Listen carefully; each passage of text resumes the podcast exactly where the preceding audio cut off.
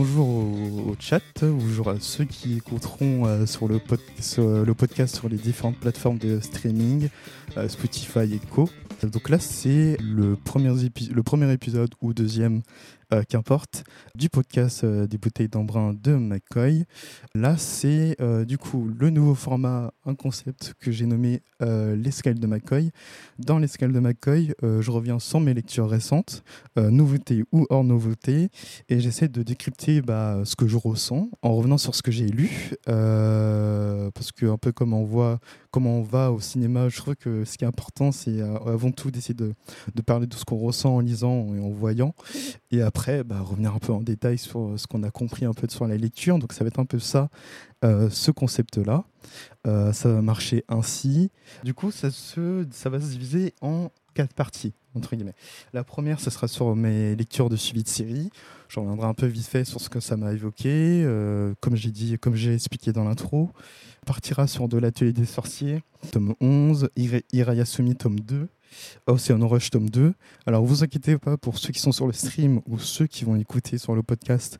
Euh, c'est des suites de tomes, mais euh, je fais en sorte de pas spoil et ce sera des, on va des écoutes que vous pourrez euh, entendre indépendamment, même si vous n'avez pas commencé le tome 1 de, des œuvres dans lesquelles je, je reviens. Parce que par exemple, Atelier des sorciers, je ne vais pas revenir sur ce qui se passe sur le tome 11, mais juste sur un élément qui ne spoil pas et qui m'a beaucoup parlé dans ma lecture. Donc ce sera ça la première partie. La deuxième, ce sera autour de Miss Rookie, euh, un manga euh, sorti aux éditions Les Arts Noirs euh, tout récemment. On reviendra sur Enshin, donc un manga, enfin une BD éditée par Ken Nimura, dans lequel on a fait un épisode pilote sur son adaptation de Penny Parker. Et ensuite, euh, en dernière partie, euh, ça sera euh, un peu ce que m'a évoqué Maruo. Maruo, enfin Suhei Hiro Maruo est donc un auteur culte des guro, de manga, on va dire un peu d'horreur, euh, ce genre de choses. C'est un, un auteur qui est très, euh, très reconnu dans son travail, qui a influencé pas mal d'artistes, dont par exemple Atsushi Kaneko, que vous connaissez pour Elvol ou Wet Moon, qui dit euh, de manière transparente que c'est cet auteur qui l'a lancé dans, dans le manga. donc, on va partir, on va partir sur, sur ça, sur ces différents éléments. Donc, comme je vais expliquer, du coup, ça sera ça le plan. Et on va commencer, du coup, avec euh, l'une de mes premières lectures, qui est donc L'Atelier des sorciers, tome 11. Alors, pour vous introduire du coup euh, ce qu'est l'Atelier des sorciers, pour ceux qui ne connaissent pas, l'Atelier des sorciers, c'est un manga euh, réalisé par Kamome Shirahama, qui est sorti aux éditions Pika Éditions.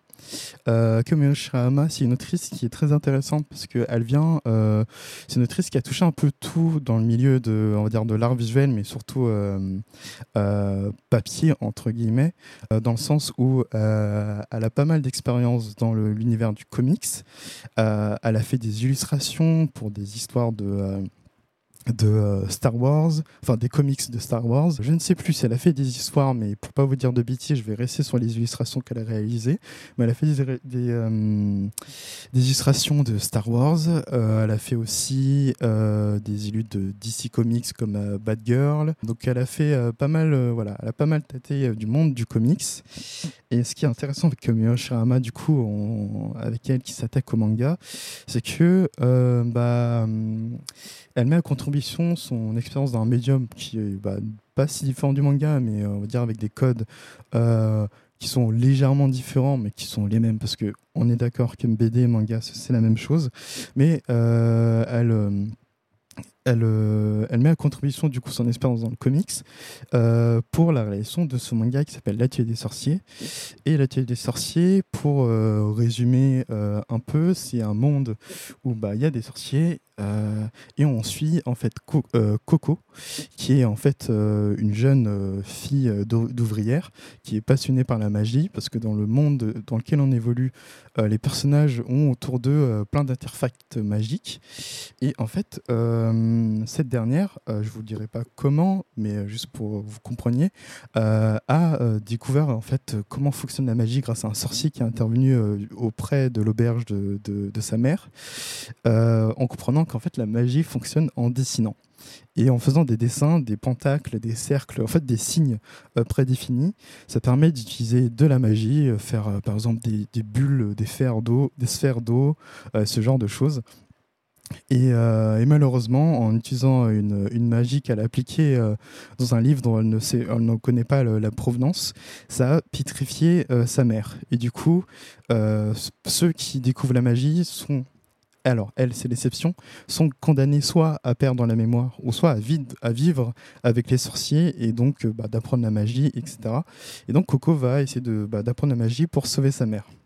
Et euh, La des sorciers, euh, c'est une très belle œuvre parce qu'en fait, c'est c'est de manière l'autrice exprime de manière frontale en fait son amour au métier créatif donc pas que aux dessinateurs vraiment à tous les métiers créatifs en les décrivant en fait les, sorciers euh, enfin en décrivant ceux du métier créatif comme des sorciers, comme des magiciens qui éblouissent le monde par leur création, euh, en exposant leur vision du monde,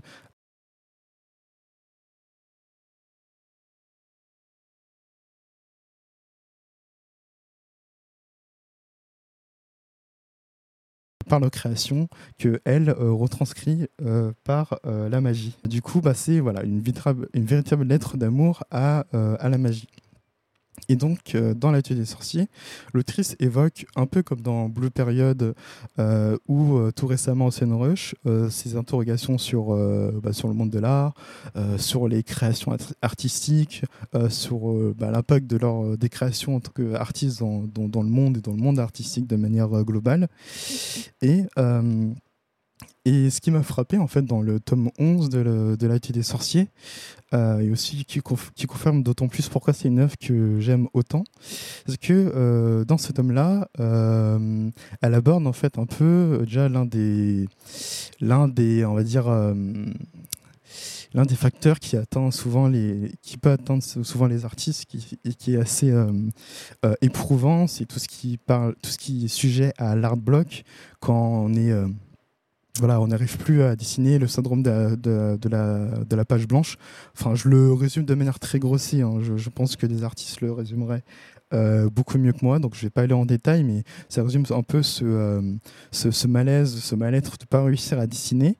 Et euh, elle aborde par le biais de Coco, qui en fait a toujours dessiné pour les autres, pour autrui, pour bah, comme elle le dit en fait euh, l'autrice de manière un peu en direct, pour euh, comme font les, les, acteurs du métier créatif pour embellir en fait le monde euh, de, par leur création, elle a toujours dessiné pour les autres.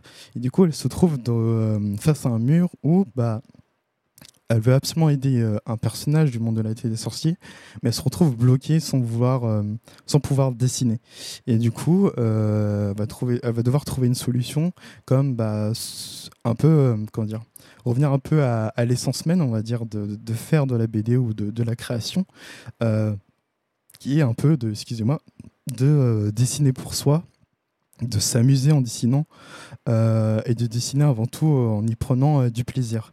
Et l'autrice aborde un peu toute cette complexité de d'avoir ce plaisir de dessiner pour soi et en même temps de garder un peu cet aspect de, de métier, de travail qui est, que qu'ont les artistes. Et c'est comme euh, c'est une, euh, une, sorte de dualité qui est assez euh, complexe à maintenir en tant qu'artiste. C'est intéressant comme elle l'aborde dans le, dans le tome 11 de l'atelier des sorciers.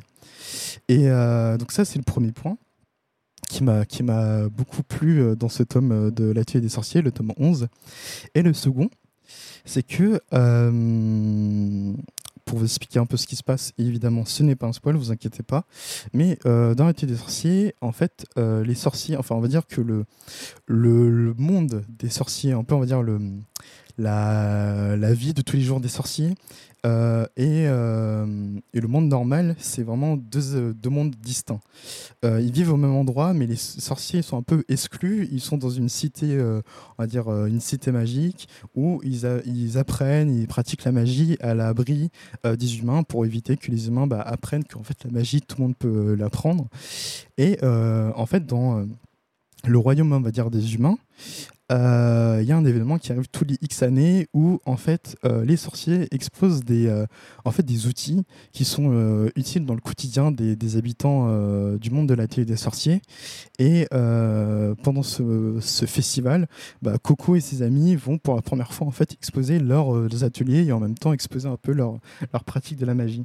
Et du coup, euh, ce qui m'a beaucoup plu, alors j'ai oublié le nom du personnage, vous m'excuserez, mais de toute façon c'est pas important, au moins ça vous spoilera pas.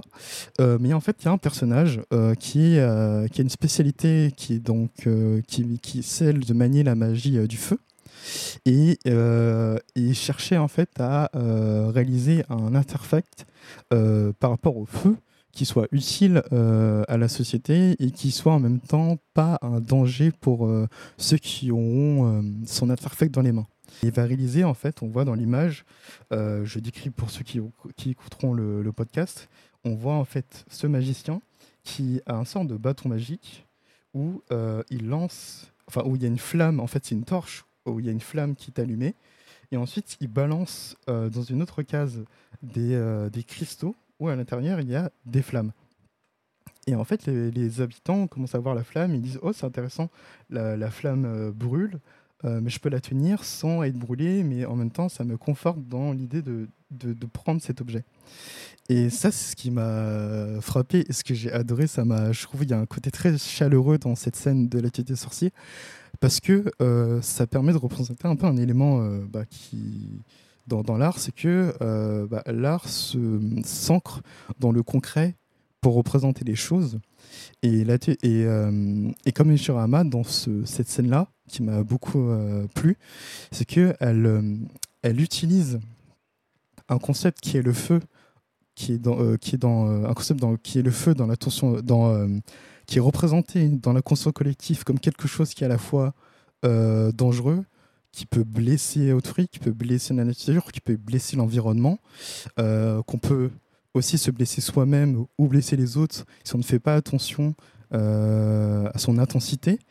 Et en même temps, euh, elle, prend un autre concept, ce que ce qu'évoque le feu dans la, conscience collective, qui est le côté chaleureux du feu, le fait qu'on se sente en sécurité autour d'un feu, que ce soit dans la nuit, etc et elle le elle le fusionne avec euh, ce cristal qui euh, qui évoque un peu euh, l'illumination face à des choses qui sont qui brillent face à, l'illumination face à enfin l'émerveillement de manière un peu dans, son plus sympa pareil.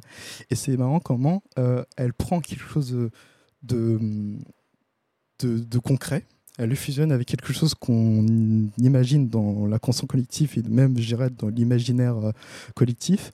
Et elle crée en fait cette, euh, cette nouvelle chose. Et je trouve ça hyper fascinant parce que euh, elle elle fait, enfin, elle reproduit un peu ce que elle, elle fait déjà en tant qu'artiste, de prendre quelque chose de concret, de son imaginaire, pour faire ses créations, que ce soit sa BD ou ses illus.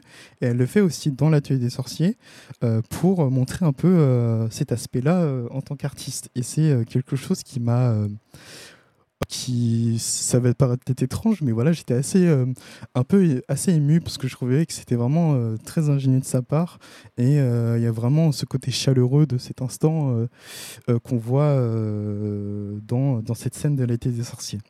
Il y a un mot dans le chat qui dit et j'aimais bien en effet la métaphore de la magie, de la magie perçue comme inaccessible tout comme irréel dessin euh, le dessin est considéré comme une pratique inaccessible, genre il faut avoir un don pour savoir dessiner.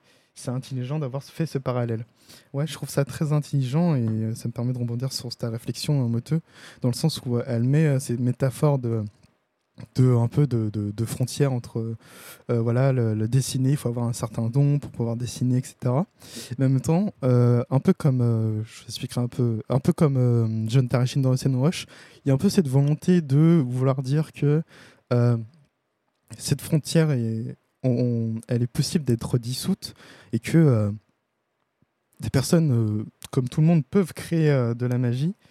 Enfin, créer de la magie, bah, du coup, créer de, l'art et dessiner.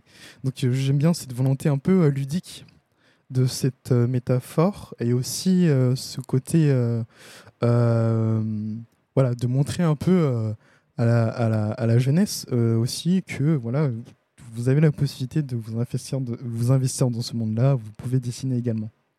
Ouais, voilà. Et euh, comme euh, le dit Moteux, donc au final, euh, elle déconstruit ça en disant que c'est que de la pratique, que c'est que de la pratique, il faut pratiquer tous les jours, et qu'il y a des moments où on est confronté à un mur comme Coco, qui face à à ce concept qu'est l'art block, le syndrome de la, de la page blanche, et c'est des choses qui arrivent aussi en pratiquant. Euh, quelque chose qui, euh, qui est dur à surmonter, mais qu'il est important de, euh, dans ces moments-là d'avoir une certaine prise de recul.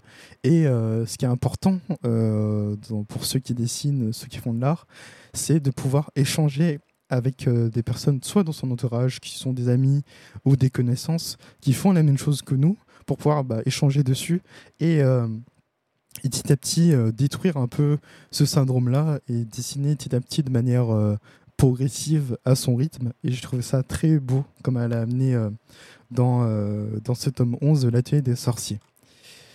donc ça c'était voilà ma première lecture de, de suite de série. C'était du coup l'atelier des sorciers, se servir de la conscience collective pour bah, créer des choses nouvelles. Ensuite, euh, le deuxième manga que euh, j'ai lu euh, récemment, c'est Irayasumi de Kengo, Keigo Shinzo. Excusez-moi encore pour l'écorchement du, du, nom. Kingo Shinzo, c'est bah, un, un, immense auteur qui est connu pour avoir fait un certain nombre d'histoires courtes de one-shot. Il est aussi très connu en fait pour son approche du quotidien, sa simplicité dans sa, dans sa narration. Et euh, il a fait aussi un manga qui s'appelle Mauvaise Herbe, qui, dans un ton un peu plus dur, euh, j'allais dire proche du thriller, mais c'est pas ça, mais euh, qui est plus sombre en quelque sorte. Et, mais je trouve en tout cas à titre personnel que l'auteur s'en sort beaucoup mieux dans des tons plus calmes et plus doux.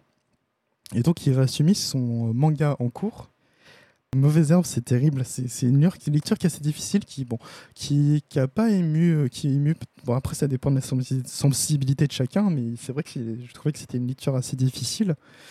Euh, Mauvaise herbe. Mais du coup, Ryasumi, c'est son récent manga euh, qu'il publie actuellement. Si je ne me trompe pas, il y a 6 ou, ou 7 tomes euh, qui sont publiés en cours au Japon. Et en France, on est à son deuxième tome depuis récemment. Et en fait, Hirasumi, euh, on suit Hiro, Hiroto Ikuta, qui en fait a 29 ans et qui était en fait un ex euh, top modèle, euh, enfin non, acteur dans le cinéma. Il a, quitté, il a quitté cet univers pour des raisons dont je ne vais pas vous le citer parce que ça fait la partie intégrante du tome 2. mais il a quitté ce, cet univers-là, ce domaine-là, pour se consacrer à un petit travail à mi-temps.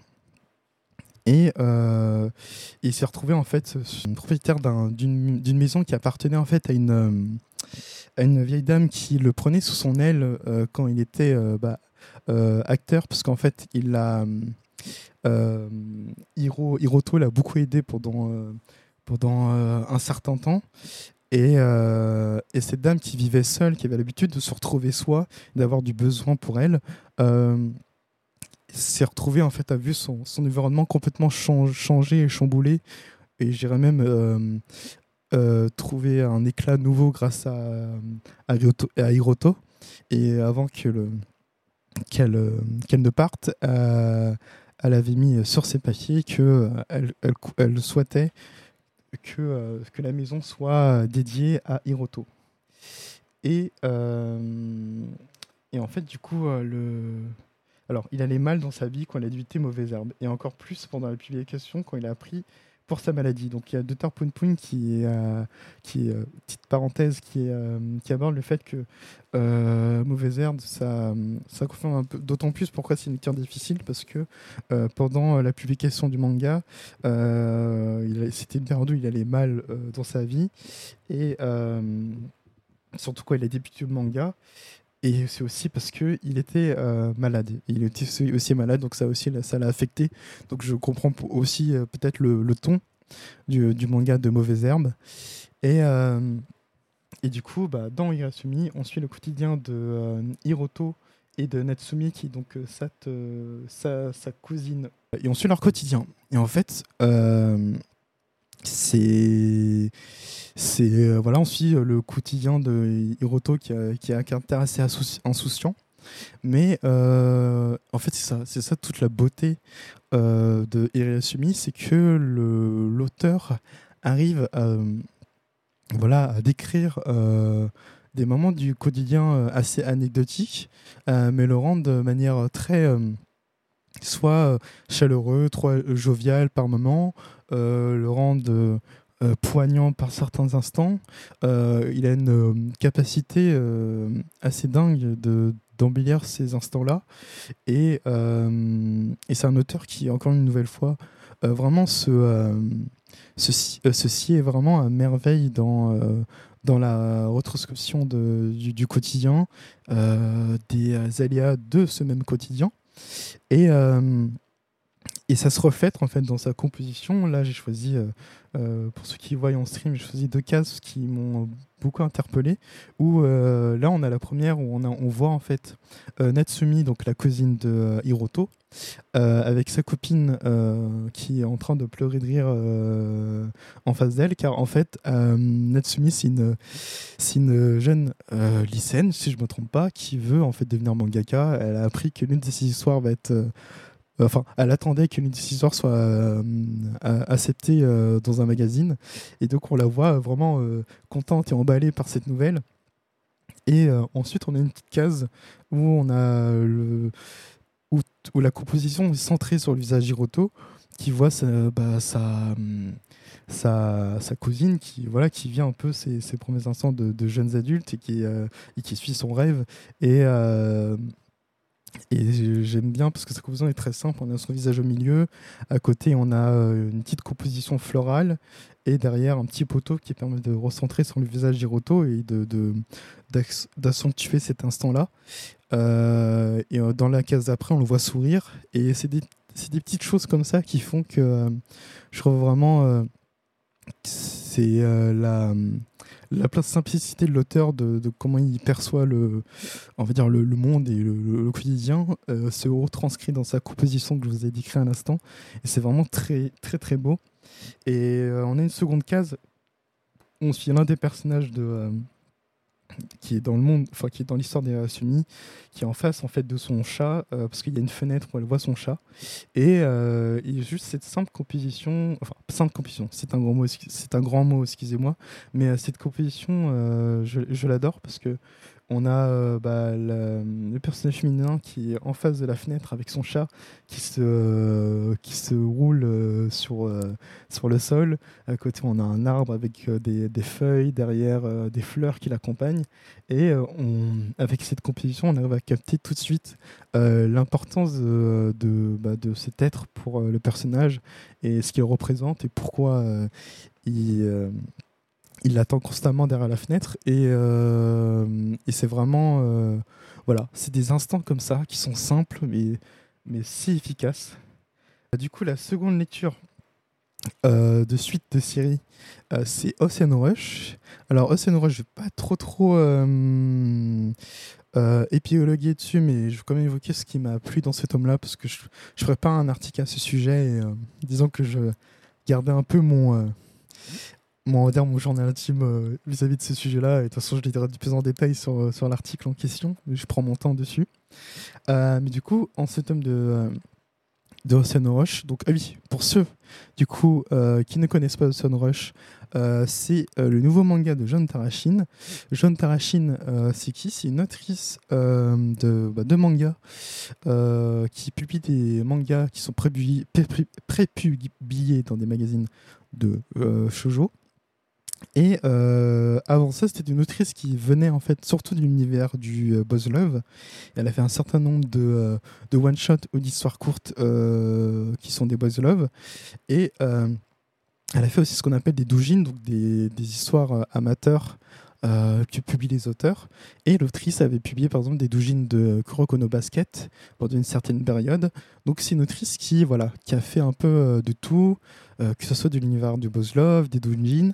Et ce qui, je le dis toujours et encore, ce qui est, ce qui est intéressant avec, je vais dire encore et toujours, avec les autrices qui viennent de l'univers de BL, c'est que le Buzz Love, c'est vraiment un univers qui permet aux autrices d'explorer un milliard de possibilités narratives qui expérimentent beaucoup de choses et euh, tu le sens quand tu lis leurs mangas qui sont un peu dans un, on va dire une cible plus euh, large, plus globale.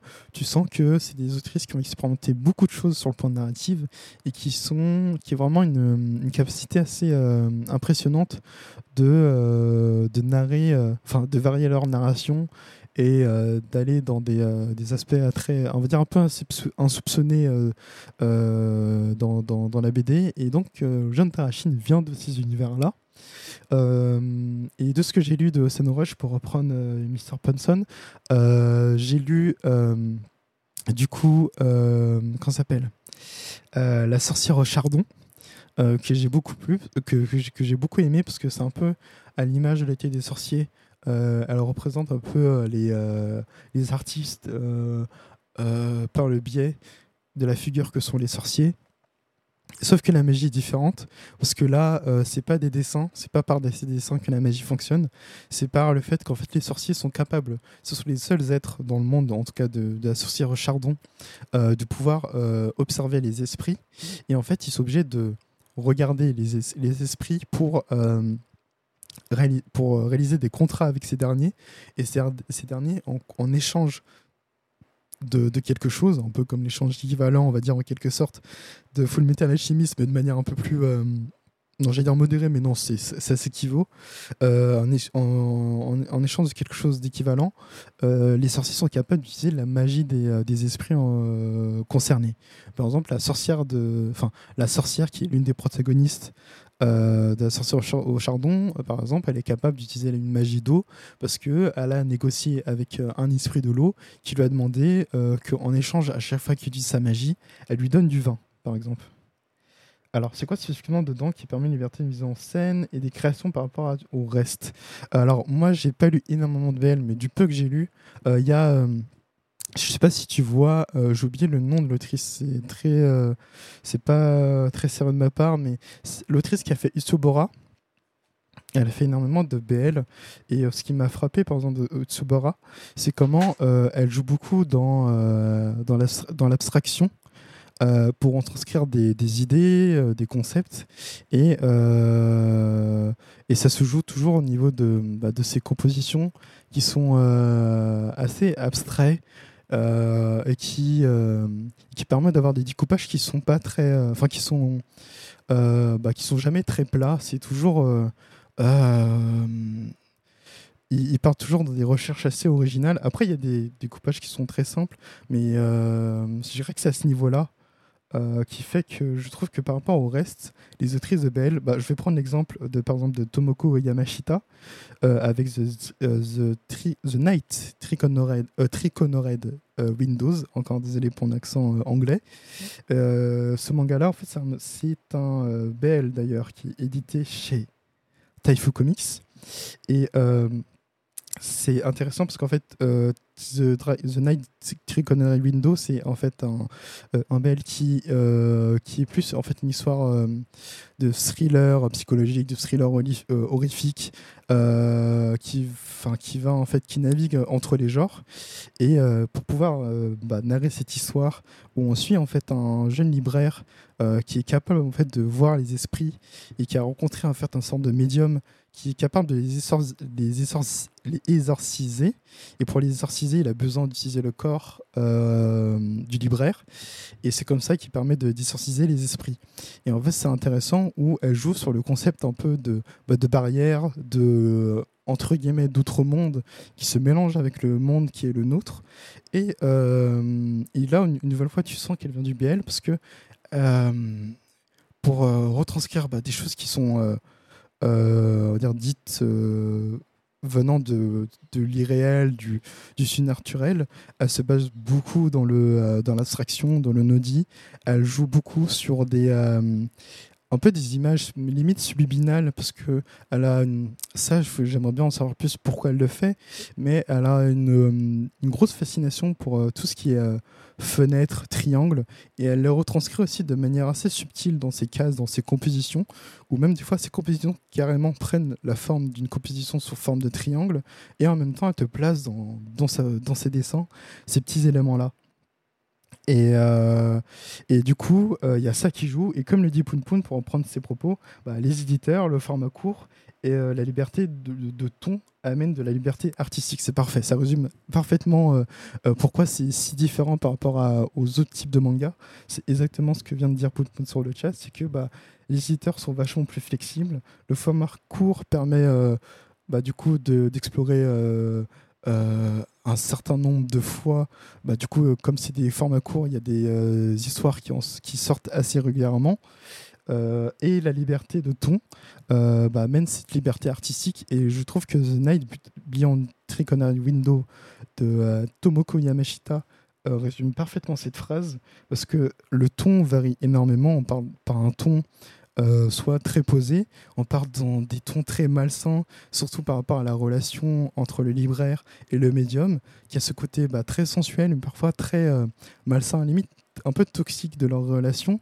Il y a aussi ce côté très euh, pesant du rapport qu'a le médium avec le, monde, les humains, et qui dit parfois dans ses histoires qu'il n'a pas peur des esprits, euh, parce qu'il trouve que les humains sont beaucoup plus terrifiants par euh, ce qu'ils sont capables de faire et de dire, de penser.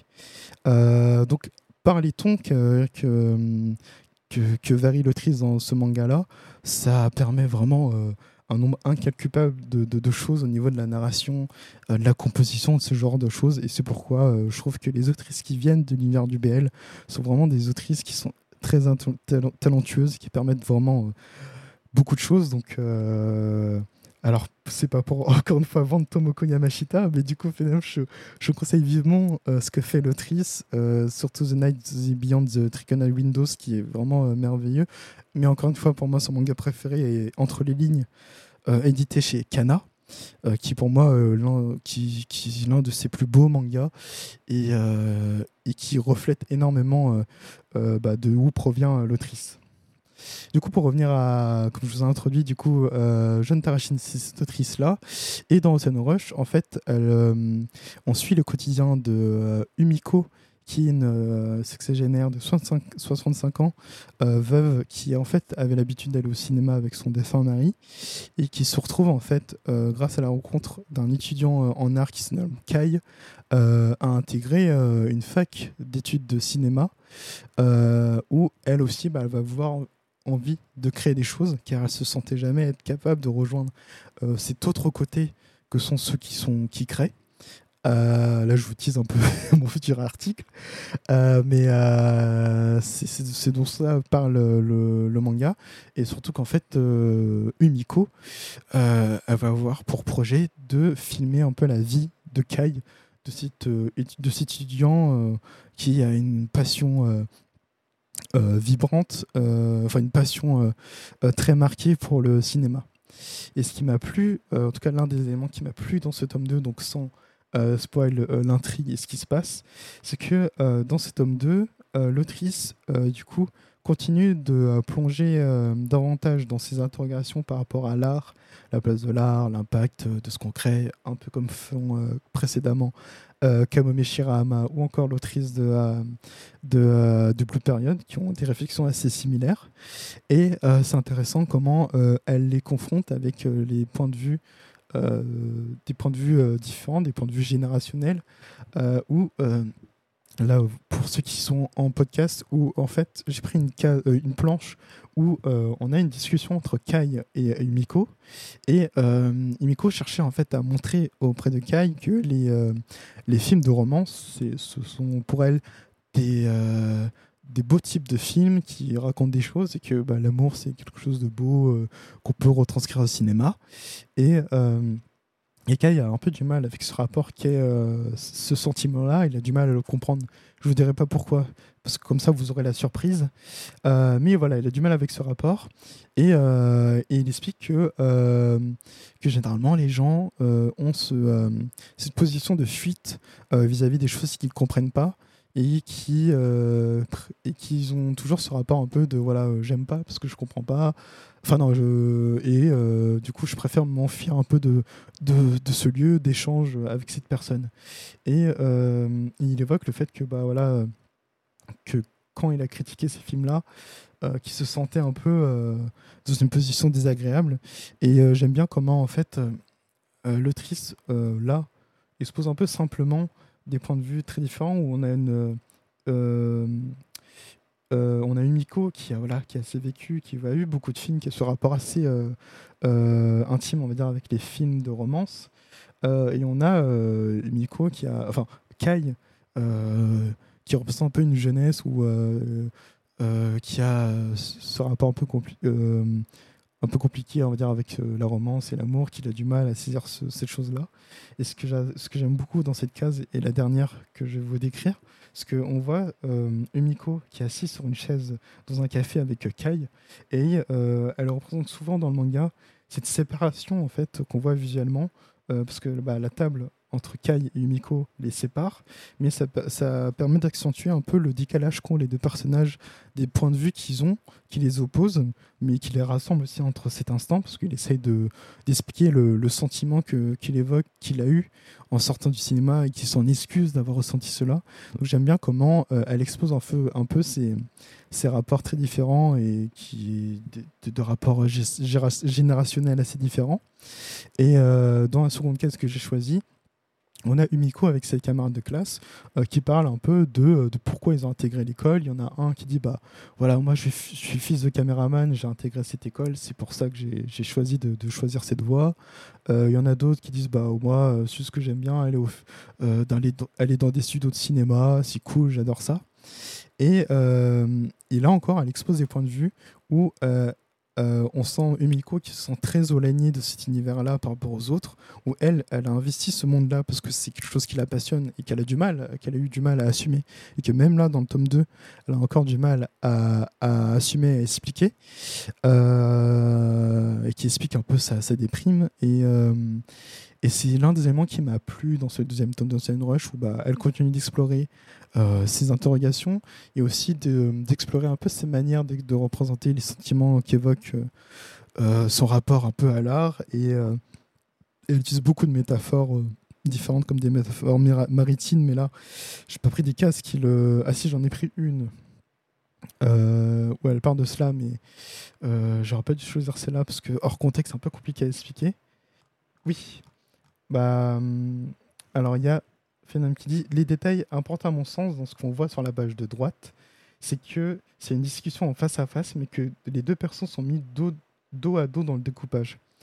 Euh, oui, oui, c'est exactement euh, c'est ça qui est intéressant, c'est qu'ils sont face à face dans leur discussion, dans les, le, point de vue qu'ils évoquent chacun, et en même temps, le découpage permet de, de donner cette sensation qu'ils sont euh, opposés dos à dos, et c'est ça qui est très fort dans dans cette case-là que je vous ai décrit euh, précédemment et que se lève bien euh, Phénom euh, dans, dans, sa composition, capacité à, voilà, à, décrire visuellement une discussion de, en face à face avec deux personnages qui sont comme mis à dos grâce au découpage de, de l'autrice. Parce qu'on a la, la, première case, on a Kai qui, parle un peu, qui du coup qui évoque son, un peu son mal-être. Juste à côté, on a une plus petite case où on a Umiko euh, qui, bah, qui écoute Kai dans cette discussion. Et euh, déjà, c'est simple de, de cases, le, ce simple passement des deux cases donne cette impression que les deux personnages sont dos à dos face à leurs points de vue qui sont différents. Et euh, en même temps, on a la dernière où ils sont face à face et ils évoquent directement ce, qui, ce qui leur peine sur leur cœur. Euh, et c'est euh, une, une, euh, une, planche qui m'a beaucoup frappé dans le tome 2 de Ocean Rush.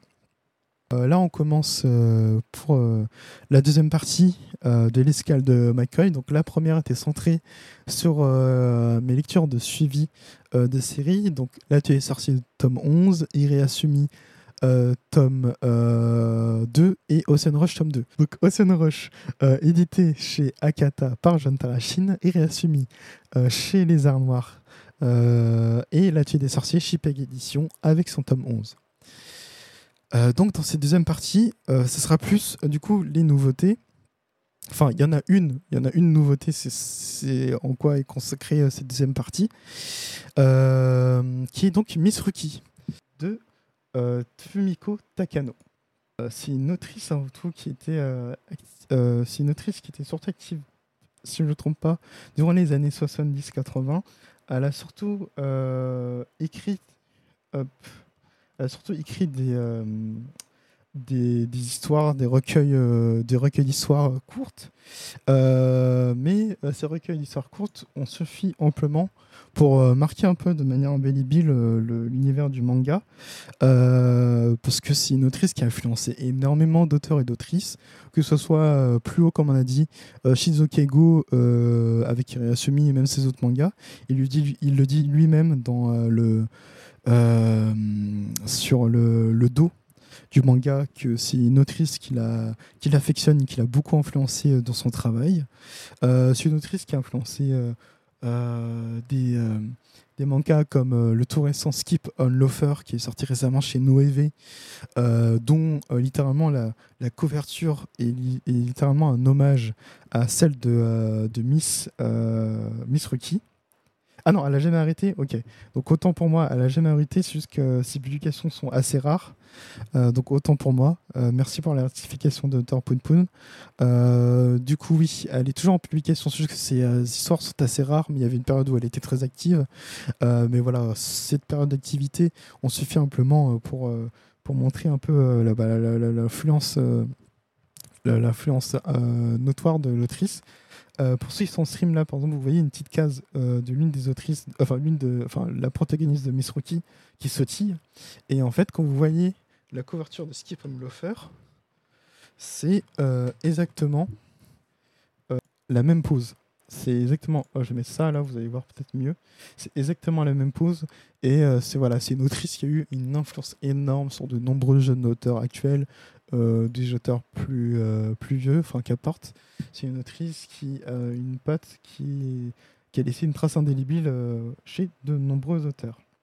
Dans Miss Rookie, du coup, on suit le quotidien de Rookie, qui en fait a pour habitude de, pendant une semaine, de se concentrer à fond sur son travail pour ne plus rien avoir à faire pendant le mois. Et pendant le reste bah, du coup, des, semaines qui, composent le, mois, euh, elle fait euh, ce qu'elle veut, du quotidien. Euh, se balader avec une amie, prendre du café, boire, sortir, enfin toutes ces choses-là. Et le manga, bah, du coup, dépeint ce quotidien, ce quotidien-là avec, avec beaucoup de simplicité. et ensuite, du coup, l'histoire de Miss Rookie dans, dans ce cadre-là. Et euh, c'est une, euh, bah, c'est une histoire qui m'a énormément plu et qui euh, m'a fait beaucoup de bien dans le sens où je me suis senti beaucoup apaisé et limite en fait c'est comme si j'avais l'impression de flotter pendant 148 pages. Juste pour vous dire à quel point voilà le manga m'a marqué parce que je, je, connais exactement le nombre de pages. Je crois qu'il y en a non pas 148 il y en a 100 162. En fait, j'ai rien dit. Je suis désolé. Mais euh, c'est, euh, j'ai vraiment eu la sensation de, flotter, de, euh, d'être bien en fait. En, lisant, c'est, très doux, très posé, et c'est une lecture qui, je pense, que peut convier, qui peut, qui peut correspondre à des jeunes lecteurs, mais je dirais peut-être surtout des jeunes, peut-être des jeunes adultes, parce que l'autrice a, écrit cette, histoire qui était euh, dans le magazine, euh, si je ne me trompe pas, qui était euh, en fait publié pendant 4 ans en tant que feuilleton dans le magazine Anako, qui était à la destination de, jeunes adultes et surtout de, jeunes femmes dans la trentaine.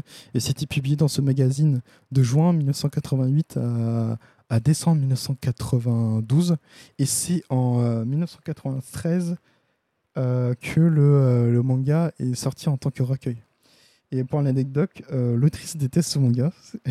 Je trouve que c'est une merveille sur de nombreux points.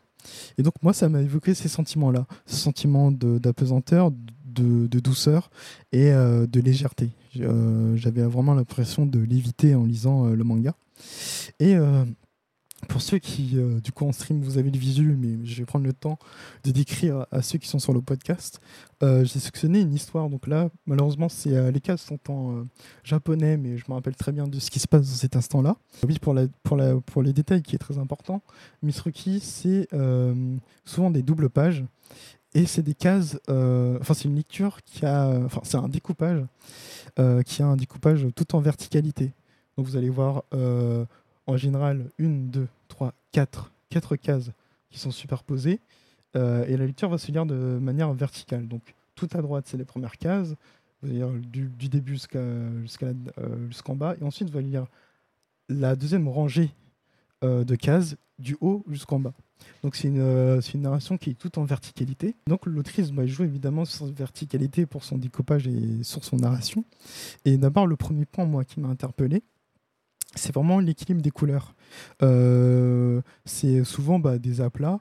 Euh, j'allais dire des aplats de pastel, mais peut-être que je me trompe, c'est juste que le, ton des couleurs me rappelle de, la pastel, et ça fait des aplats euh, de couleurs très définis qui permettent facilement d'identifier les personnages, parce qu'on a Mifruki qui a bah, l'image un peu de, cette narration qui est en légèreté, qui a toujours euh, euh, des tenues très simples qui reflètent en fait sa personnalité euh, très très volatile en quelque sorte. et là, dans, la, dans l'histoire que vous voyez, elle est là avec un t-shirt blanc et un short orange. Et tout de suite, on sait que c'est, c'est Miss Ruki. À côté, on a son, son, son ami qui aime bien être très bien habillé, qui aime bien, euh, voilà, euh, on va dire s'affirmer et, surtout euh, pas attirer l'attention contrairement à Miss Ruki.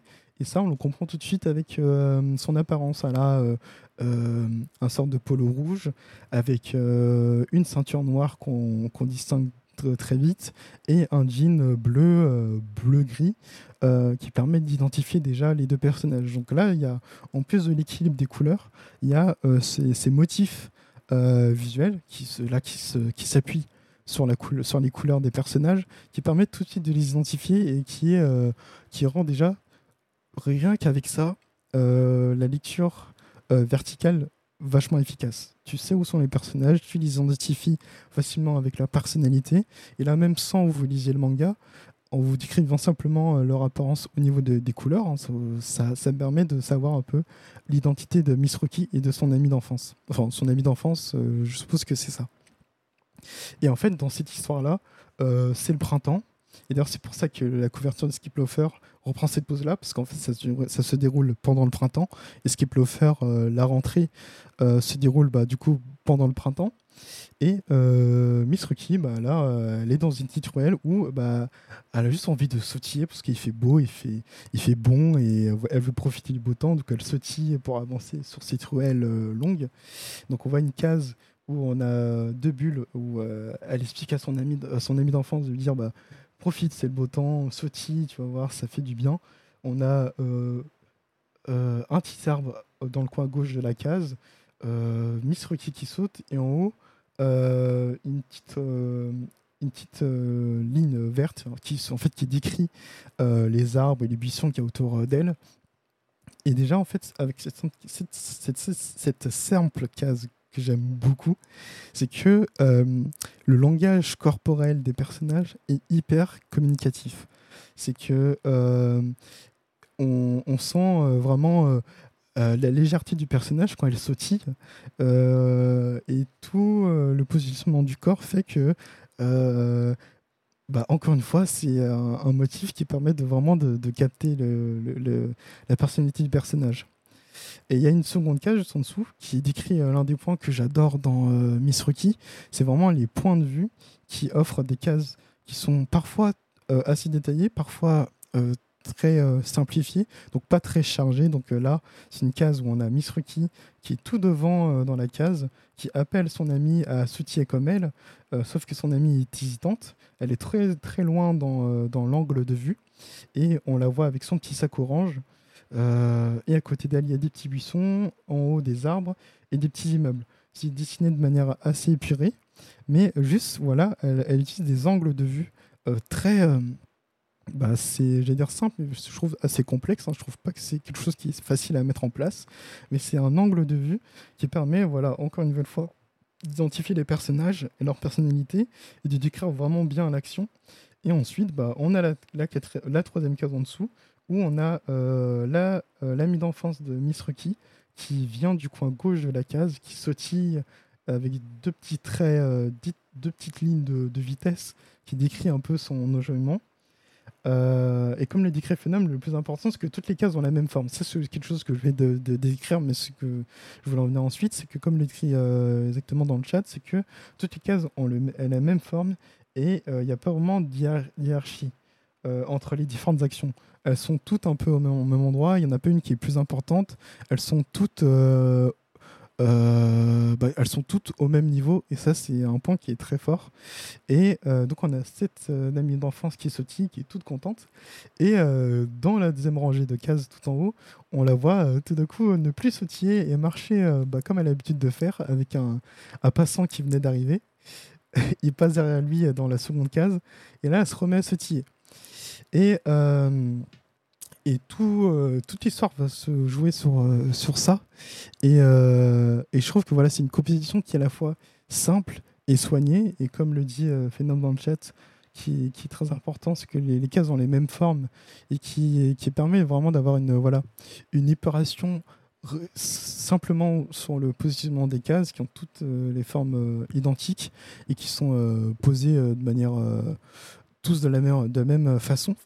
Et euh, je trouve que ça rend vraiment euh, cette scène, euh, quand je l'ai lu, genre, je souriais bêtement parce que je sais, mais c'est vrai que par moment quand il y a personne dans la rue bon je sais pas que je le fais je suis suis pas assez on va dire il sera averti pour le faire mais il y a des moments où quand tu es tout seul que ce soit chez soi où tu te sautilles un peu sans raison où tu fais des mouvements un peu bizarres et, et tu vois tu as ce petit sourire dans le coin où tu l'as au moins déjà fait peut-être pendant ton enfance ou ce genre de choses et, et c'est assez fort comment ça évoque des choses simples comment elle, décrit le quotidien simple de Miss Ruki.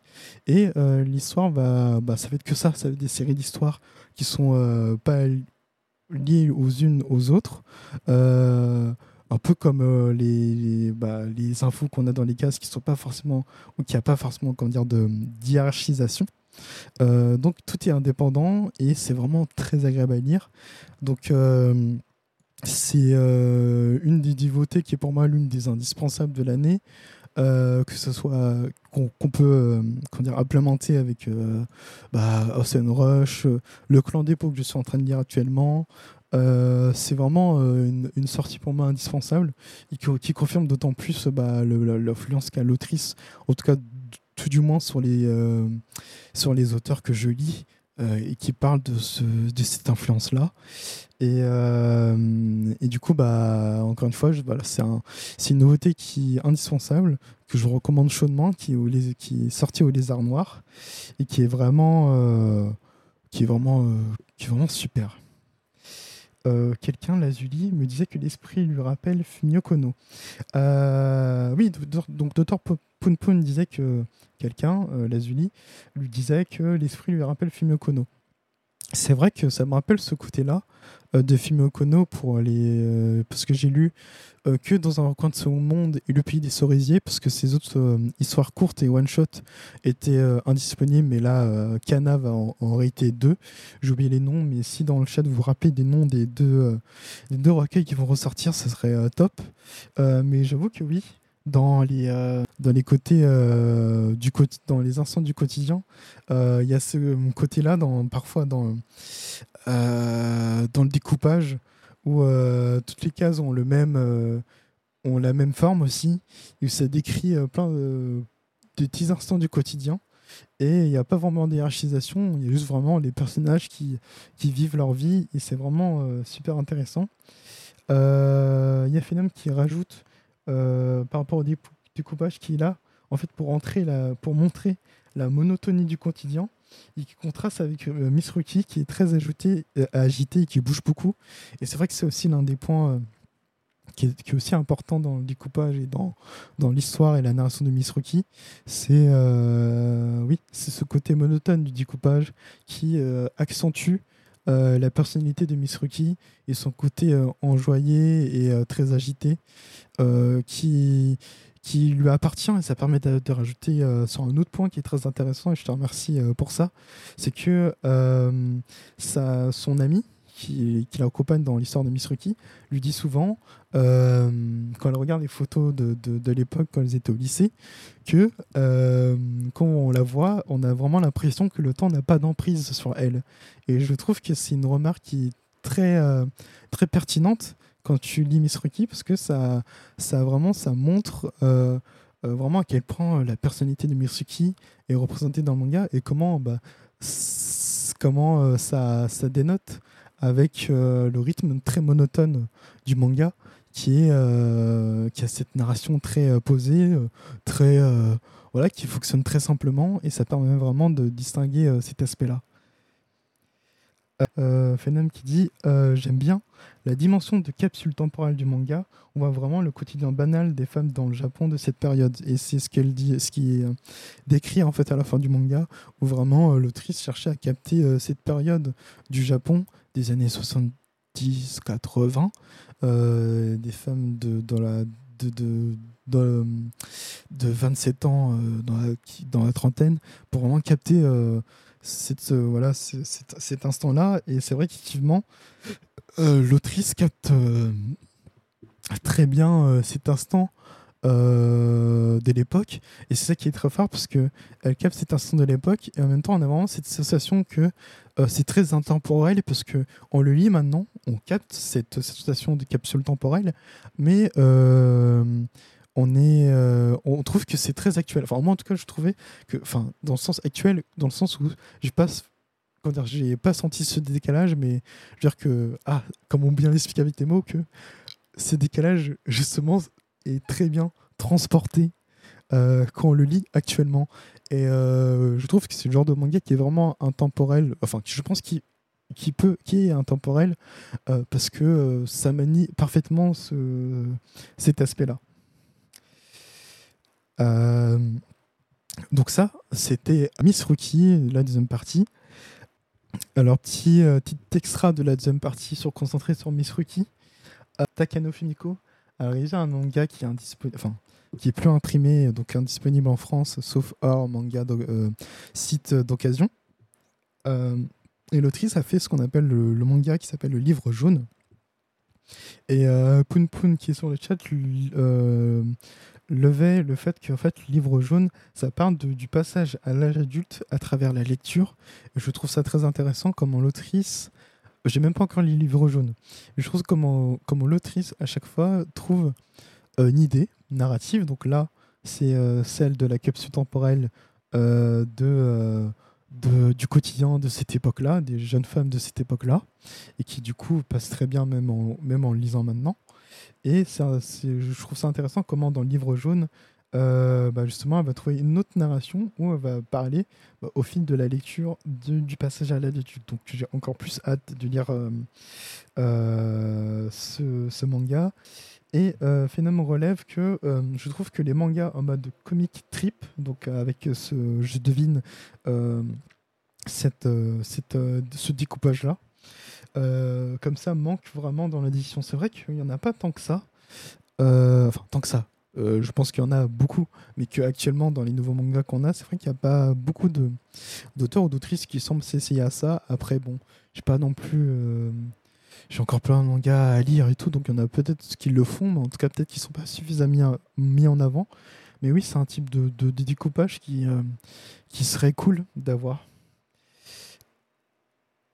Ah oui, mais euh, le, le, comme dit Moteux, le, dessin là est juste trop bon. Je le trouve trop, trop bien. C'est vraiment trop fort. C'est trop, trop fort. Euh, Poun dit que c'est l'époque de la bulle économique, Miss Rocky. Oui, c'est très important de soulever cet autre aspect. C'est voilà l'époque de la bulle, économique et elle capte du coup cet instant-là et du coup du quotidien des, des, des, jeunes femmes de cette époque pendant la fameuse bulle économique. Et Pink parle aussi de, ce, de cela qui débute un an après cette fameuse bulle. Et, et comme le relève, comme on l'a dit plus tôt, oui, les attitudes des personnages sont tellement vivants. C'est, euh, je trouve ça impressionnant euh, avec euh, très peu de traits. Comme l'autrice arrive à, donner autant, autant de, ouais, de rendre aussi, aussi vivant les, attitudes de ces personnages et comme le langage corporel est vraiment trop, trop parlant. Donc là, c'était le petit extra pour la partie 2. Et là, du coup, la lecture dont je vais vous parler à l'instant, donc c'est pas une nouveauté euh, on revient encore sur un auteur dont j'ai parlé dans l'épisode pilote. Et euh, là, c'est du coup, on parle du coup du, euh, de la bande dessinée qui avait sorti en 2013, je, crois 2013-2014, Ken Mura, qui est en fait Ken, N Shin. Voilà, N Shin. en fait, N Shin, c'est une. pour vous expliquer l'idée euh, de, ce que c'est euh, Enshin, c'est euh, du coup un recueil d'histoires courtes qui se base donc sur un concept à la fois simple mais qui, montre toute la complexité mais aussi le sentiment qu'évoque ce, ce concept-là, où en fait chaque histoire se centre sur l'importance et l'impact des choix dans, la, dans notre vie. et donc chaque histoire va euh, bah, narrer euh, du coup va narrer du coup une histoire originale euh, dont la composition enfin dont la narration va se, se centrer sur sur ce concept là qui est le choix et les répercussions que ça a sur, sur l'histoire, un peu comme dans l'expression du et si, si le monde, ici je pouvais changer le monde, ça reprend un peu cette idée-là, mais c'est plus vraiment l'idée de du choix de manière, euh, euh, de manière littérale comment ça impacte notre quotidien. Et du coup, euh, pour ceux qui auraient pas écouté du coup l'épisode pilote, je vous réintroduis qui est Ken, Nimura. Donc Ken Nimura, c'est un auteur de bande dessinée qui a fait un certain nombre de BD, dont Aki Giant qui est sorti chez nous, donc qui parle d'une du jeune euh, lycéenne ou collégienne euh, qui en fait euh, qui se prend pour une norine qui affronte et qui tue en fait littéralement des géants et en fait par cette idée là euh, Ken représente euh, la figure de l'enfance et surtout le traitement des, des, traumas de jeunesse. Et, euh, et en fait, il, représente les géants, les géants par un trauma qui a subi l'héroïne, mais je ne vais pas vous dire pourquoi, pour pas vous, vous, gâcher le plaisir de la lecture. Mais il représente ces traumas par des géants qu'elle combat au quotidien. Et donc c'est un auteur qui s'intéresse beaucoup à, la figure de l'enfance, et j'aime beaucoup comment il, euh, la représente. Akijand qui est sorti d'ailleurs après Enshin. Euh, ensuite, il a sorti, il avait fait une, euh, histoire qui s'appelle Umami, qui, qui est inédit en France. Et il a fait une autre histoire, j'ai oublié le nom, je crois que c'est ah justement Open Hit, si mes souvenirs sont bons. Euh, que j'ai pas lu, donc je ne saurais pas dire de quoi, de, quoi il, de quoi il en est.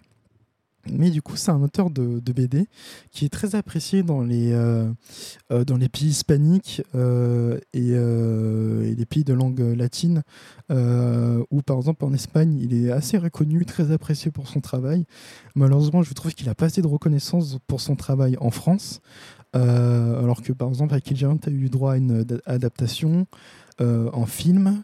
Euh, euh, son, son, son, histoire de Penny Parker, d'ailleurs c'est le premier à créer une histoire complète sur Penny Parker et pas faire juste des runs. Et ça c'est ce que j'ai oublié de préciser dans l'épisode pilote, oui en, en espagnol. et donc il a, il a fait cette histoire-là. donc je trouve qu'il a un peu le, j'allais pas dire le privilège, mais un peu l'honneur de faire cette histoire euh, qui va rester euh, dans, dans la figure et ce que représente Penny Parker euh, dans le multivers et dans l'univers de Spider-Man. Mais euh, oui, Aki Giant, c'est pas passé inaperçu, ça c'est clair et net. J'ai pas vu le film, mais je on en a entendu beaucoup parler. Et c'est vraiment une lecture qui est importante pour ceux qui ont, bah, je dirais pour les, pour les enfants, pour même ceux qui sont pas des enfants, mais qui ont eu, qui ont vécu ce qu'a vécu l'héroïne. C'est une lecture qui, euh, qui est très importante pour eux. Donc voilà, c'est un auteur qui, qui a fait beaucoup d'histoires. Euh, beaucoup de, de, comics et qui mériterait, voilà, qui mériterait un peu plus de mise en avant. Euh. Du coup, ça c'est pour vous présenter l'auteur. Et euh, du coup, j'ai lu Enshin, donc l'un de ses premiers ouvrages, qui donc, comme j'ai dit, un recueil d'histoires courtes qui se base sur le concept de du choix. Et ce qui m'a bah, je vais parler surtout ce, ce qui m'a touché et surtout une des histoires qui m'a touché. Euh, c'est une histoire où en fait on suit. Du coup, j'ai lu l'édition anglaise pour préciser. Je l'ai acheté euh, euh, parce qu'il y avait une édition anglaise qui est sortie assez récemment. Parce que c'est sorti au Japon, en Espagne et je crois en italien.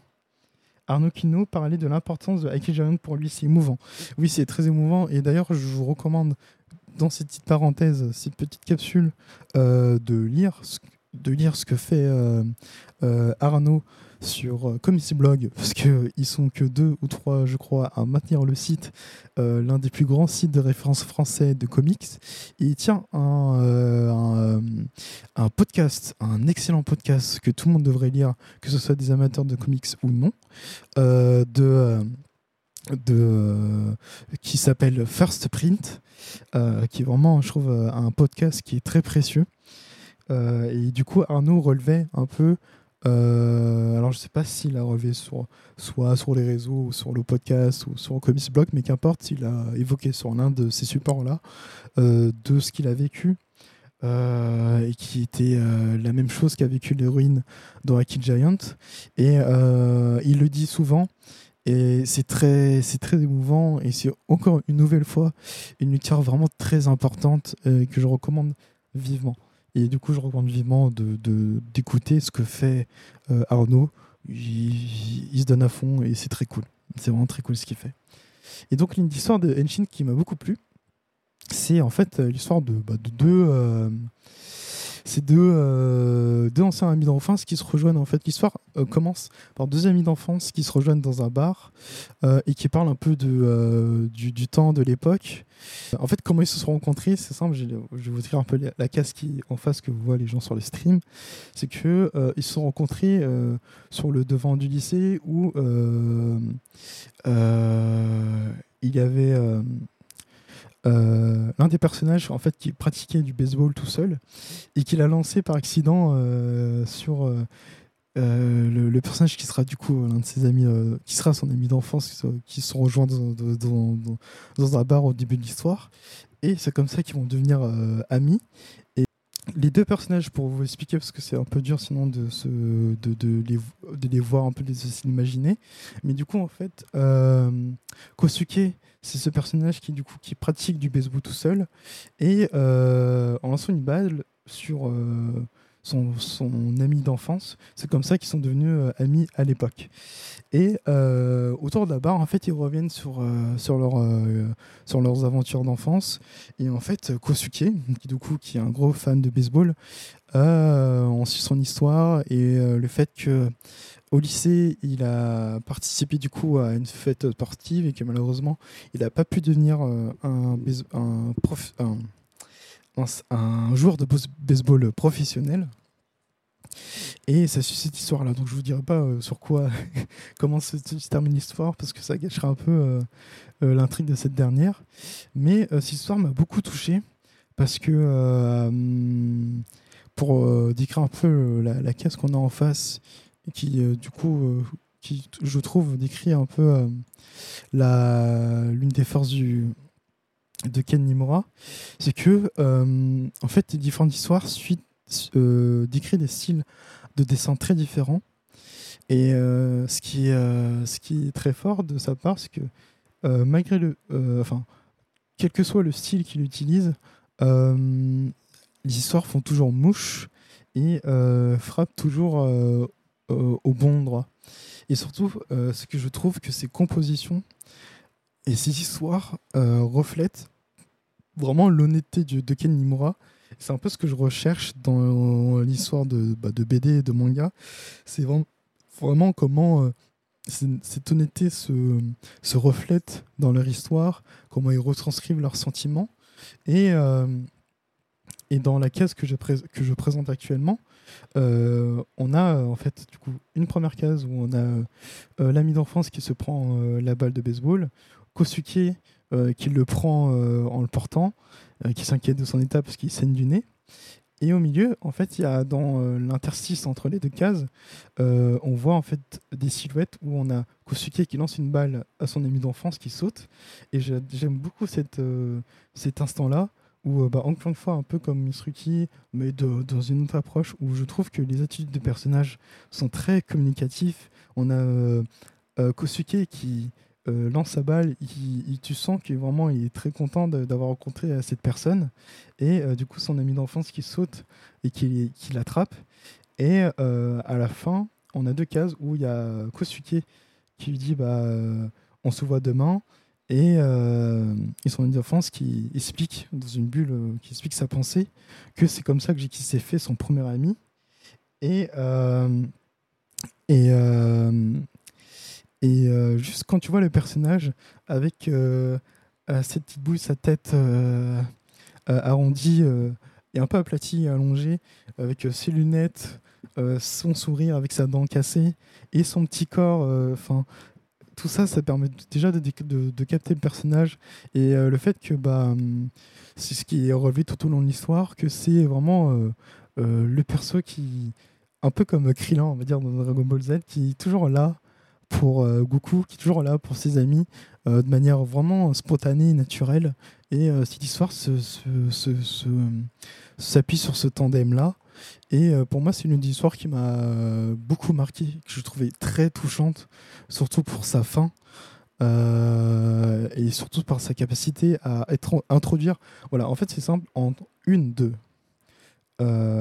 trois, trois, quatre, cinq, en cinq cases, il arrive simplement à introduire des personnages, à vous décrire un peu leur personnalité par leur, euh, par leur attitude et euh, par leur expression. Et euh, tout de suite, on s'attache immédiatement, à eux. je trouve que c'est très dur d'introduire des personnages en quelques cases. Et, tu vois que c'est quelque chose qu'il a, qu'il a fait avec beaucoup, avec beaucoup d'attention. Et je pense que c'est pour ça que l'histoire m'a beaucoup touché et que les personnages m'ont beaucoup marqué par leur personnalité très touchante d'amis qui se soutiennent quoi qu'il arrive. Et, et donc Enshin se, se, décrit donc différentes histoires, comme j'ai dit, sur ce concept-là de choix. Ce qui est intéressant, c'est que Kenmura explique il a, j'adore, j'adore beaucoup son approche d'ailleurs de quand il fait ça, mais il explique souvent à la, à la, fin des fois de ses histoires comment il a euh, composé, composé euh, ses cases, comment il a élaboré euh, les choses. Et à droite, on a, comme pour reprendre ce que je disais, j'aime beaucoup parce qu'il décrit son processus créatif. Et là, on a de l'histoire où en fait, ça parle l'histoire d'un melon, littéralement. Et ça, c'est les premières cases de l'histoire, où on a une première case où on voit, un environnement euh, on capte très bien qu'on est dans une forêt parce qu'on a un tronc d'arbre au premier plan. Euh, au second plan, on a un buisson euh, en bas où il y a de la plat, de la plat noire. Et, à gauche, on voit d'autres troncs d'arbres. Et en haut, les, feuillages sont, je, ne dis pas n'importe quoi, sont dessinés au pinceau parce que on voit un peu les, traces de pinceau et il laisse des, euh, des petits espaces en blanc qui permettent de, donner du volume au paysage.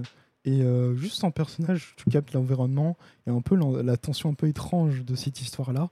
Et après, on a une seconde case ou une petite case, euh, parce que la première est plus allongée. Et du coup, on a une deuxième case où on a un personnage féminin qui est face à cet environnement de forêt. une seconde, on la voit inquiète, on ne sait pas pourquoi. Et on a la dernière où, euh, au premier plan, on a deux personnages euh, avec des lunettes qui ont l'air louches. Et derrière, euh, une nouvelle fois l'environnement de forêt avec le personnage féminin qu'on a vu plus, plus haut derrière un arbre. Et il décrit en fait dans, sa, dans cette page justement comment euh, non, je crois que là. Ah non, ça c'est. il décrit plutôt en fait sa daily routine, comment euh, ça l'a beaucoup épuisé, il fait que dormir. Mais euh, voilà, il explique un, peu comment. Qu'il aime beaucoup la première case que je vous ai décrite, qui est décrite en fait juste sur l'environnement, où il a voulu vraiment. où il adore vraiment cette première page, cette première case du. de la pastèque euh, j'ai des melons, je crois, au début, excusez-moi, de, la pastèque. Et je trouve que oui, euh, justement, ouais, cette première case est très très belle. Euh, un lien avec cette image, ouais, je vous, vous l'enverrai ça après à la pause. Je t'envoie ça, il n'y a, pas de souci. Je t'envoie ça dès que possible. Et et du coup, euh, il décrit souvent un peu ses, compositions. Là, on a une autre page où il parle, où il dit qu'il joue un peu sur l'abstraction, sur une histoire pour décrire euh, une ambiance particulière. C'est, euh, je trouve que bah, ça, justement, d'autant plus, ça décrit un peu plus, ça montre un peu plus l'honnêteté de Ken Nimura dans, sa démarche, où il n'hésite pas à donner un peu des outils, à donner, à montrer ce qu'il fait. Et je trouve ça vraiment Enfin, tu, tu sens que c'est un gars qui est vraiment très honnête, qui est très sympa. Et du coup, c'est un recueil qui m'a qui m'a beaucoup plu euh, et que je vous recommande. Du coup, qui est sorti en anglais, qui est pas sorti en français. Euh, moi, je verrais bien ce, ce, manga, enfin ce, cette BD chez Mogetsu dans euh, dans la collection Life. Ça irait très bien avec l'ambiance de la collection. Mais sinon, pour les plus curieux et qui sont pas et qui euh, ont pas du mal avec euh, euh, l'anglais, je vous recommande de, de, de, voilà, de lire et que c'est vraiment un très beau recueil. Et ça montre aussi à quel point il est très talentueux et, qu'il a un, style très, très libre.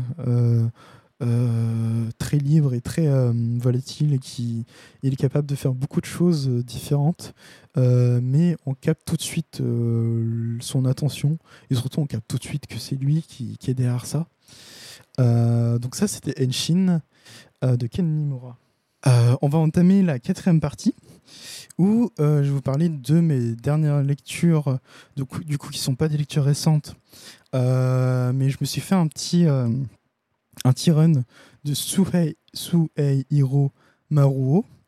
Euh, donc, euh, comme j'ai introduit au début euh, de cet épisode, donc c'est un auteur culte et très connu pour ses histoires lugubres, sombres. Enfin, c'est un auteur qui a qui fait aussi de l'héros et gourou. Si, si je dis pas n'importe quoi, il faut me corriger sur le chat si c'est si c'est pas le cas. Mais euh, Suhiro Amaro, euh, c'est cet auteur euh, euh, emblématique du genre.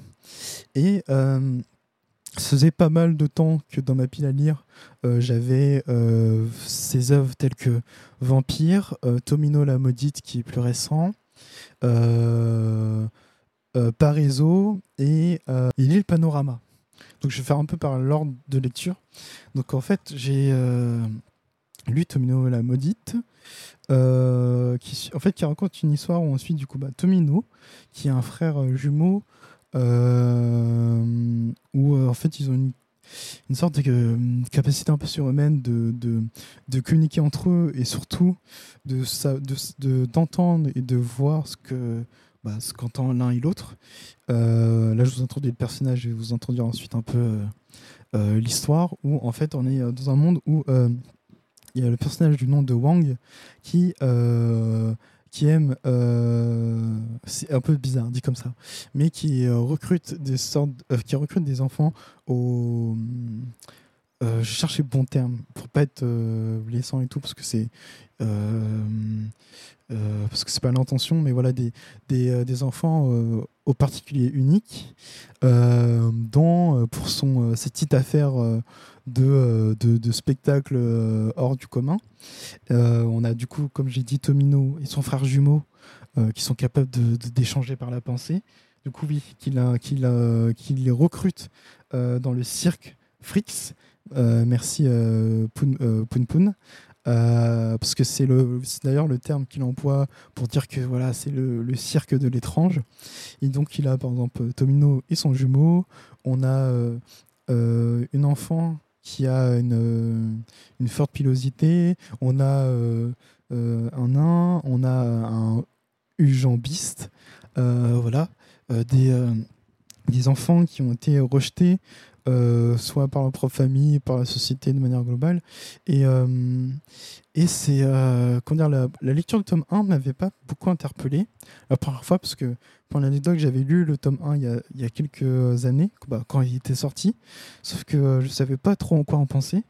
Mais en relisant le tome 1 et du coup, en lisant le tome 2 que j'ai pas lu, parce que le tome 2 m'a juste bluffé et m'a confirmé comme quoi c'est une lecture que l'une de mes lectures, je pense, euh, importante parce que ça m'a vraiment beaucoup plu, c'est que euh, euh, bah, quand vous n'êtes pas habitué à l'auteur comme moi, donc je vais l'exprimer un peu avec mes termes, c'est voilà, vous vous habituez à l'étrange, au, non-sens, au vraiment aux choses très particulières, mais justement, il y a ce décalage comment dire que c'est pas vraiment un décalage, mais en fait, en mettant toutes ces choses euh, qui sortent de l'ordinaire, mais encore une fois, j'aime pas utiliser ce terme-là parce que les enfants qui sont dans, cette histoire sont, tout aussi ordinaires et euh, ils sont euh, plupart très attachants.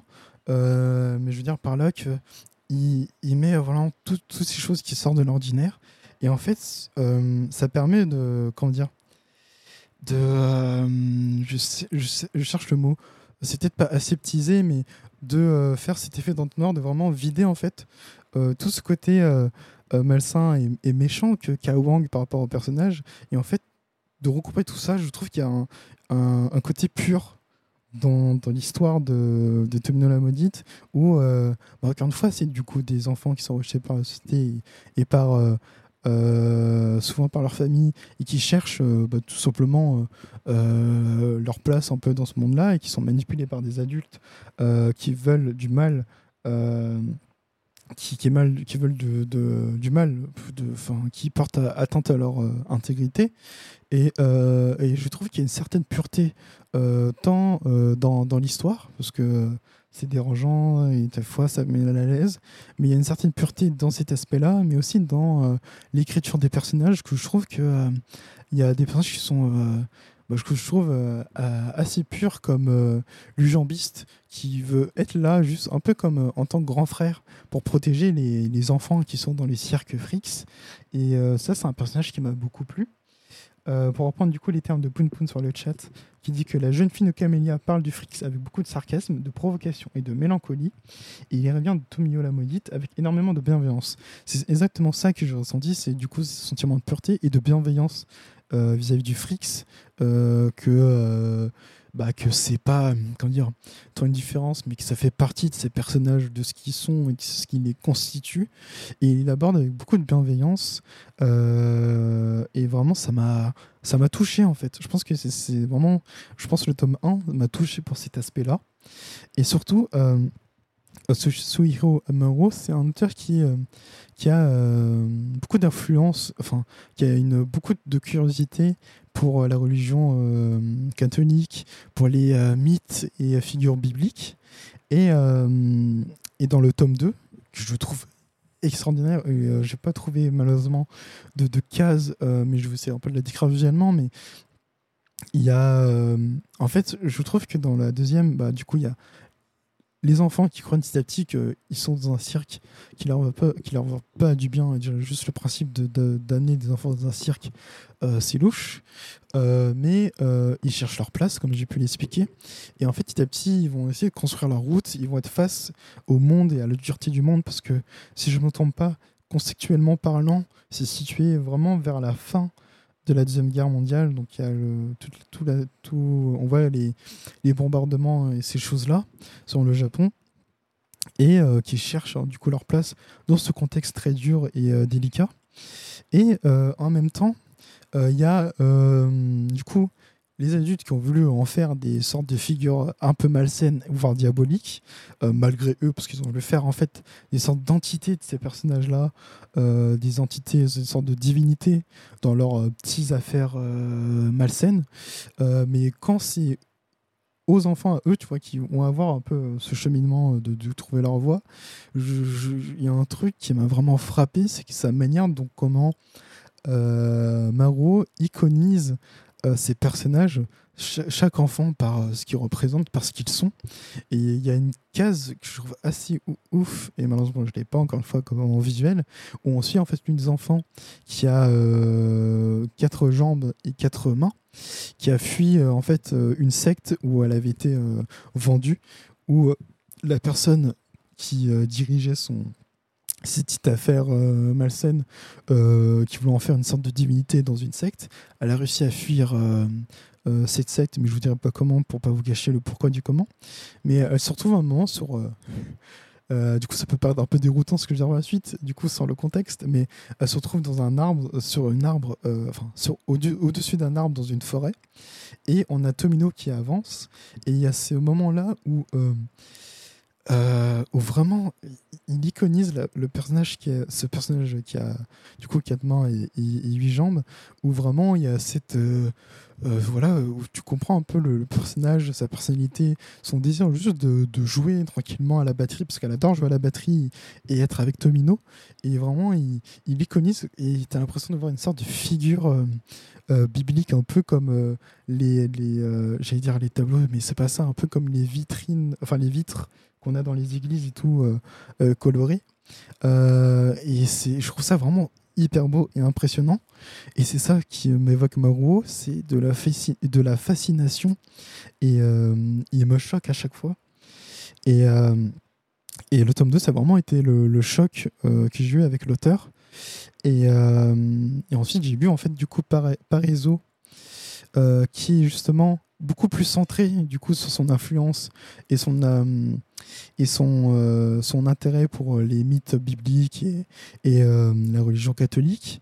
Et, qui du coup là si je me trompe pas se situe justement à l'après-guerre avec où il y avait encore un peu l'occupation j'allais dire l'occupation enfin où il y avait les encore la présence des militaires américains et, euh, et en fait, euh, il décrit un peu, euh, du coup, le, le contexte actuel un peu comme un sorte de, de d'enfer, que ce soit pour les enfants, pour ceux qui sont victimes. Ah non, je me trompe pas. Il y a elle parle de, des, Américains, mais aussi où il y avait encore, je crois, une, où, où c'était. moi, je mélange, je vais pas avancer trop dessus si je m'en rappelle plus trop. Mais euh, du coup, euh, il y a ce côté de description un peu de, de, de, de, diabolisation, etc. Et, j'aime bien comment euh, aussi bah, elle essaye de décrire un peu comment les personnages qu'on voit, parce qu'en fait, c'est des lectures qui sont un peu indépendantes, des histoires indépendantes, où il y a ces personnages, des enfants, des adultes, qui recherchent un peu leur, leur île de paradis. Euh, et il y a vraiment, il essaie de euh, cette, retranscription de voilà de figures bibliques euh, dans Pariso. Je ne vais pas vous en décrire davantage parce que c'est une lecture qui est très difficile. ça a été assez dur à lire vu que je suis très impliqué émotionnellement dans mes lectures et parfois il faut que je fasse attention par rapport à cela. parce que des fois ça me met dans des situations assez délicates, mais c'est une lecture qui est très difficile, mais que je recommande parce que c'est, je trouve c'est une œuvre qui extrêmement euh, euh, bah, qui est poignante mais qui a une, une, certaine beauté dans son approche. Et ensuite bah, j'ai lu euh, Panorama l'île Panorama où on suit un auteur qui part dans une quête de mesurer de faire un parc d'attractions sur une île qui a sur sa forme ressemble à une sorte de panorama euh, un cercle, euh, une île qui est une forme de cercle où il veut construire une sorte de parc d'attractions. Et euh, ça part vraiment dans la démesure, dans le, non-sens avec des, des, couloirs de dos en dessous des îles, des personnages qui prennent la place de, de statues vivantes, des des enfin plein de, de, trucs du genre. Et ça m'a vraiment euh, bluffé. Et je pense que ça m'a rabiboché. Alors pas que j'étais euh, un peu euh, que j'aimais pas trop l'auteur ou juste que euh, je sais, j'appréhendais un peu les, les pas parce que je pensais que c'était un truc qui, euh, voilà, qui devrait pas exister. C'est pas ça que je veux dire. C'est juste que je savais pas comment l'appréhender parce que c'est un peu comme l'histoire d'horreur de Junji Ito où je pensais que c'était des, histoires vraiment très qui étaient assez difficiles, assez, je vais dire pas glauque, enfin glauque, mais qui est, on va dire, volontairement très violente, alors que Junji Ito, à force d'en lire, on, voit qu'il est plus dans. C'est plus des histoires qui, qui tend vers l'humour que d'histoires qui font peur.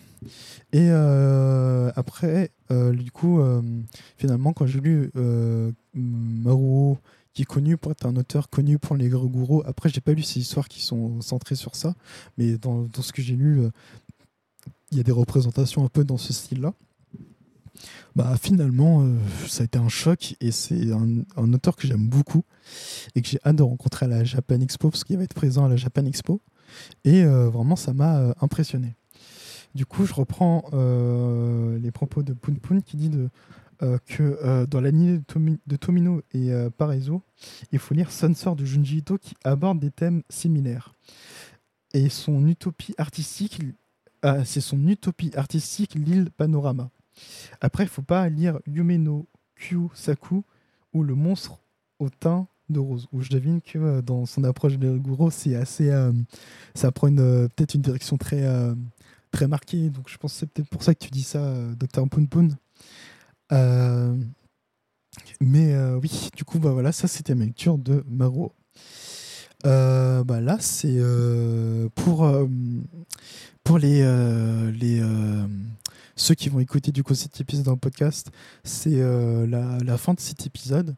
Euh, j'espère que ce concept vous a plu. Je vais essayer de euh, le réitérer, j'allais dire le plus souvent possible, mais je vais dire surtout à mon rythme pour pas me mettre la pression, pour pas que ça devienne un devoir de le faire, parce que honnêtement, je me suis beaucoup, beaucoup, mais vraiment beaucoup, beaucoup amusé à le préparer et aussi à le faire. Donc j'espère que ça vous aura plu, vous l'aurez ressenti de votre côté. Euh, donc, comme, vous l'aurez compris, ça s'articulera toujours sur des lectures euh, de suivi de séries, parce que j'en ai beaucoup, euh, des parties qui inclura au moins au minimum une, un manga ou une BD qui est sorti récemment. Et ensuite, je peux partir un peu sur des lectures qui sont pas du tout des, des, des, des, sorties récentes, mais ça s'articulera comme ça. Et ça s'appellera du coup bah, l'escale de de McCoy. Et euh, merci de m'avoir écouté euh, jusqu'au bout. Si vous avez écouté une partie, c'est très bien comme ça, ça, me suffit amplement.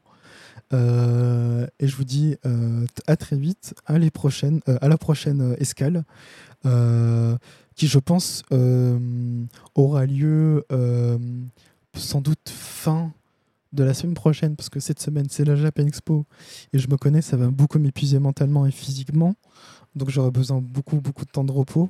Donc soit ce sera la semaine prochaine, soit il y aura bah, deux épisodes avec euh, du coup dans deux semaines où il y a l'arrivée de Cindy qui va être euh, elle qui va initier le, euh, second concept du podcast avec des invités du milieu ou des auteurs de BD. Et il y aura soit les deux, donc une escale et l'épisode avec l'invité. et voilà. Du coup, bah, merci. Euh, merci beaucoup et euh, à la prochaine. Portez-vous bien. Lisez beaucoup de PD et de manga et ou de tout. Du visionnage, parce qu'il y aura aussi peut-être euh, des visionnages sur les escales, des jeux vidéo. Et on se dit à la prochaine. Voilà. Je vous remercie. Prenez soin de vous.